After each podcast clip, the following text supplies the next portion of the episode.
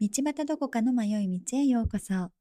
新興宗教2世として生まれ、ネットワークビジネスの会社を作ってしまった父に育てられた私は、宗教をやめ、自己啓発、ライフコーチやスピリチュアルとの出会いを得て、紆余曲折ありましたが、私の経験をお話しすることで誰かの役に立ったらと思い、ポッドキャストを始めました。現在はアメリカに住んでいます。この番組は毎週火曜、金曜の18時に更新。10分から15分の番組です。ゲイと女の古典ラジオに出演した回も合わせてお聴きください。それでは本日も早速迷って参りましょう。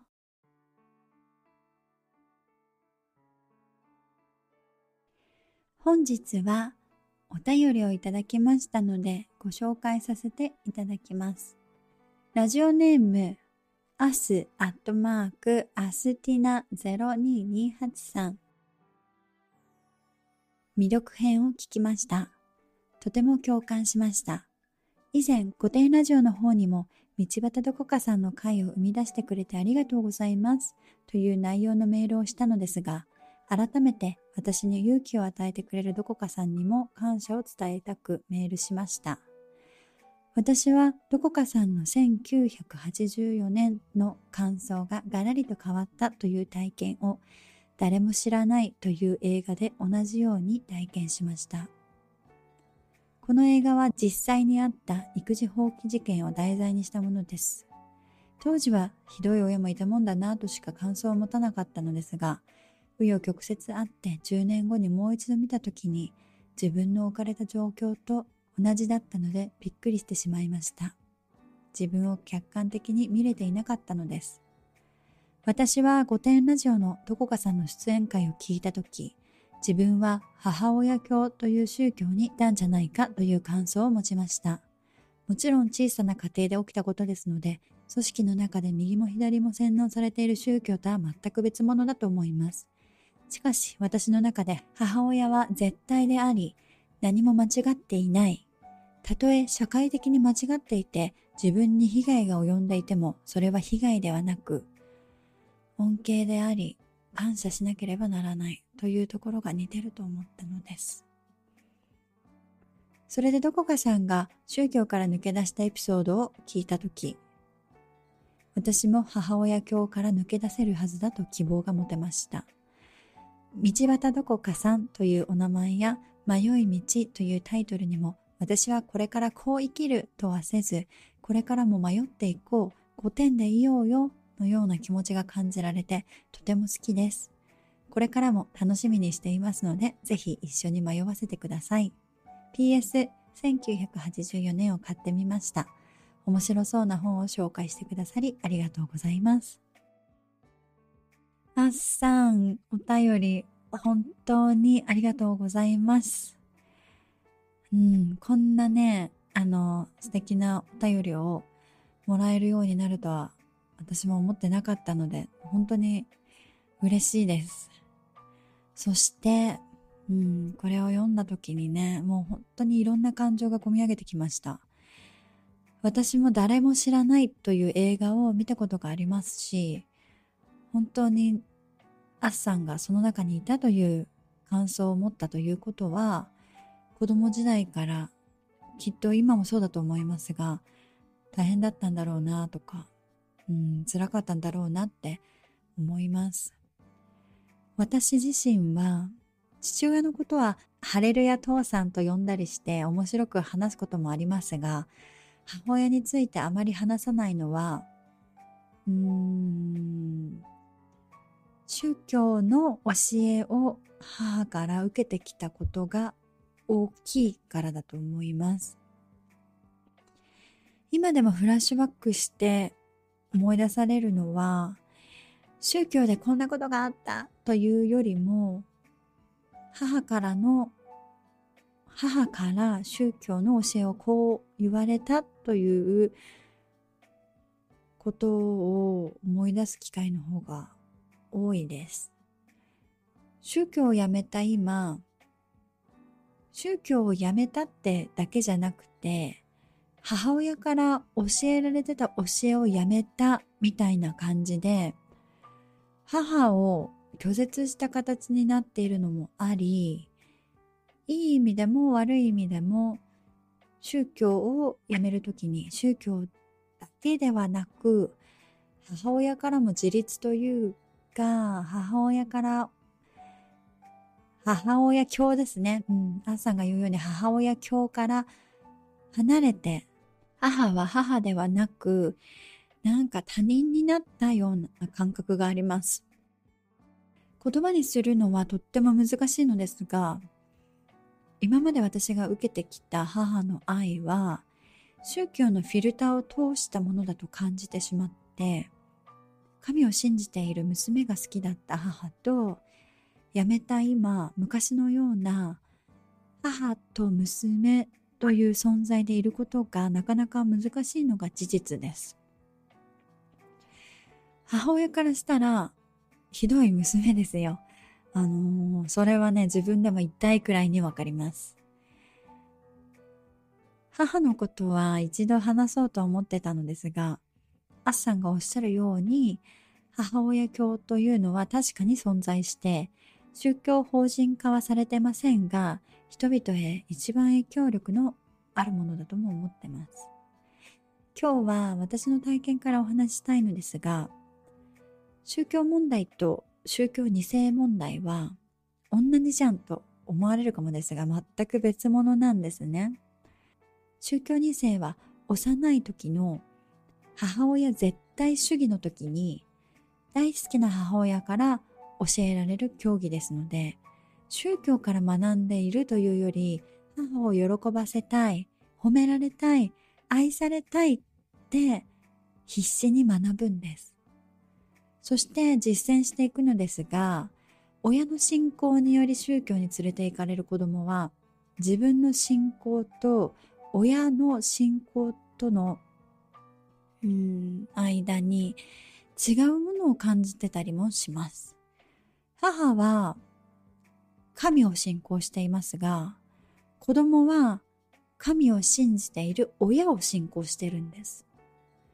そして大人になって自分で歩き始めた時に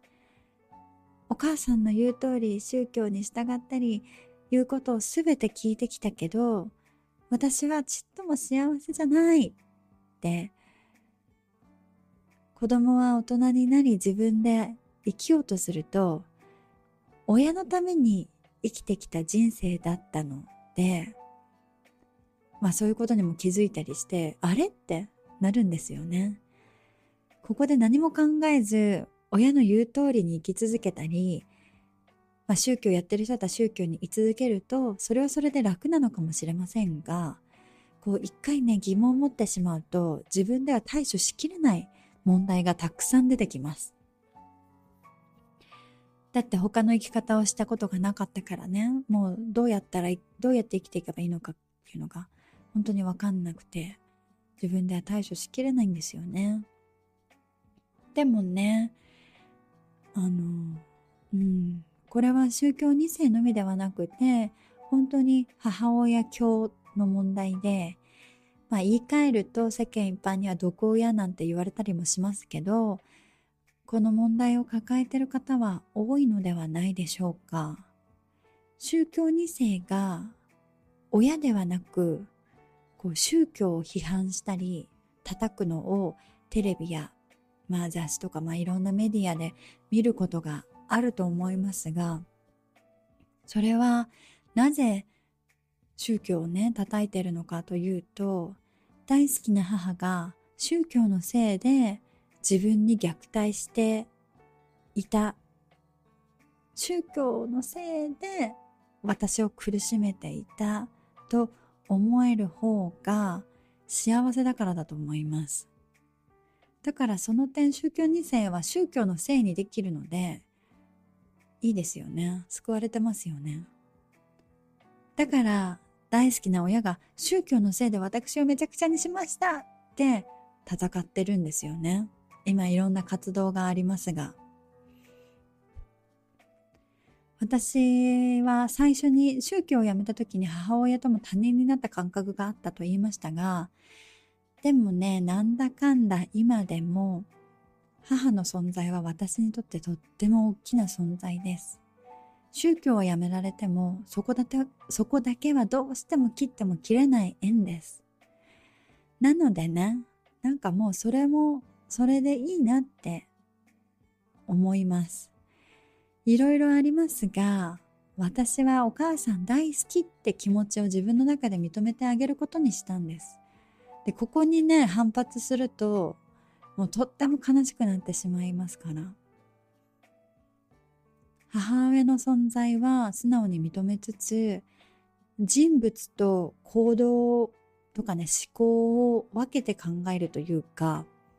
大好きなお母さんのために、私こんなに頑張って生きてきたのだけど、これからは、お母さんはお母さんで頑張って生きてくださいって、こう、なんだろうな、ある意味で切り離す。私は私の人生を生きます。人物としては大好きな存在なんだけど、母親教という観点から見ると、母親教からの綺麗な離脱の仕方なのかもしれません。まあね、うん、しがみついてるのが辛くなったから。どうにか離脱できないかと思って私も宗まあでもねだからそれは本当に宗教がいいきっかけだったんですよね。うん。ありがたいな。あっさんもね言ってくださいましたがあの私はこう生きるって生き方が一番辛いと思います生き方の中でなんかねすっごいかっこよく聞こえたりなんか憧れの人ってこうやって生きる、こうやって生きましょうみたいな。あのー、ね。成功者の法則はこう、こうやって生きるのが正解みたいな生き方をいろんな人が掲げていますが、ある意味でそれは自分を神にして、こう自分を洗脳してね、自分は特別な存在なんだってこう、洗脳して貫かないといけない生き方を掲げてしまうので、なんかうん、辛いなって思うんですよね。私もそんな生き方しかしてなかったから、辛かったんですけど、まあ、辛かったっていうか、ね、ぐるぐるといろんなことをしてきましたが、でも、なんかもう、弱い自分を楽しむというか、ふざけた自分も、悲しい自分も真面目な自分もみんな私なので、迷うという行為は、なんかね、本当に最近は、えっ、ー、と、人間に与えられた喜びの一つなのではないかなって思っています。迷うということは、なんかどうやって生きていけばいいのかわからないから何もしないということよりは、これはどう？あれはどう？って、こう、自分主体でいろんな感情に向き合ったり、いろいろと行動していくことで不完全な自分でもまあいっかとか弱い自分を認めてあげられるようになるのであのうん。私は迷ってることがこうこうでなきゃいけないという言いか生き方をするよりは迷ってる方があの楽楽だなうん楽しいなとは思えるようになってきたんですけどね。だけど、ここで、そんなのダメ。私はもっと特別な存在で選ばれた存在なはず。とかってなってしまうと、まあ宗教とか自己啓発的なことが必要になってしまうのではないでしょうか。なんかね、そうやって思うと、親って本当に頑張って生きてるんだなって客観的に見られたんですよね。だからそうやって見ると、あ、もう本当親も頑張って生きてるなって思って、感謝すら湧いてくるというか、ね。とかなんとか綺麗事を並べていますが、全然感謝できない思いをたくさん思い出しては悲しくなったりすることももちろんあります。でもまあ、それでいいんですよね。うん。あの、アンさんのお手紙のおかげで、考え直す機会をいただき、ちょっと母に抱く感情が軽くなった気がします。本当にありがとうございました。もし私が何かと戦ってるのでしたら、宗教でも母親でもなく自分の生き方です。自分の生き方と、